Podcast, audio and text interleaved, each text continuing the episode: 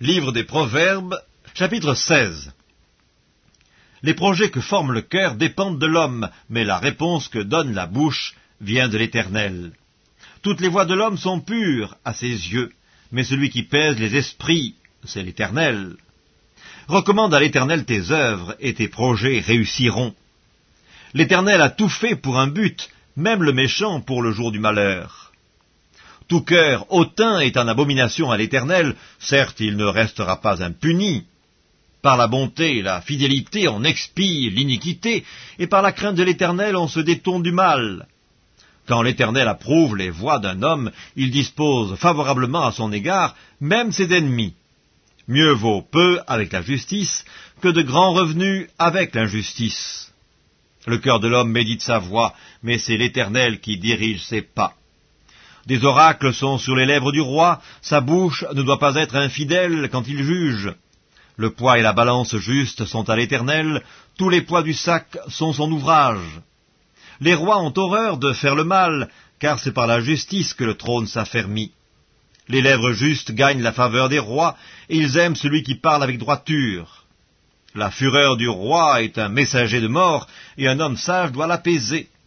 La sérénité du visage du roi donne la vie, et sa faveur est comme une pluie de printemps.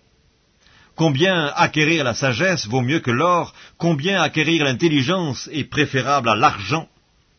Le chemin des hommes droits, c'est d'éviter le mal. Celui qui garde son âme veille sur sa voie. L'arrogance précède la ruine, et l'orgueil précède la chute. Mieux vaut être humble avec les humbles que de partager le butin avec les orgueilleux.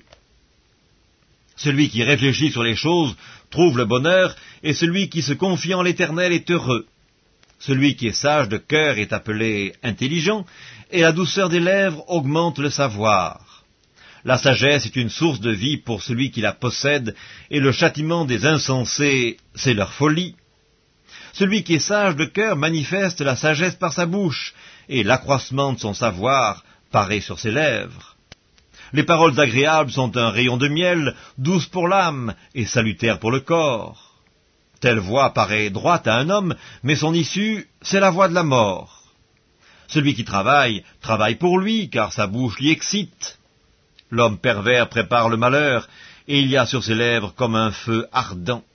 L'homme pervers excite des querelles, et le rapporteur divise les amis. L'homme violent séduit son prochain, et le fait marcher dans une voie qui n'est pas bonne. Celui qui ferme les yeux pour se livrer à des pensées perverses, celui qui se mord les lèvres a déjà consommé le mal. Les cheveux blancs sont comme une couronne d'honneur, c'est dans le chemin de la justice qu'on la trouve. Celui qui est lent à la colère vaut mieux qu'un héros, et celui qui est maître de lui-même que celui qui prend des villes. On jette le sort dans le pan de la robe, mais toute décision vient de l'Éternel.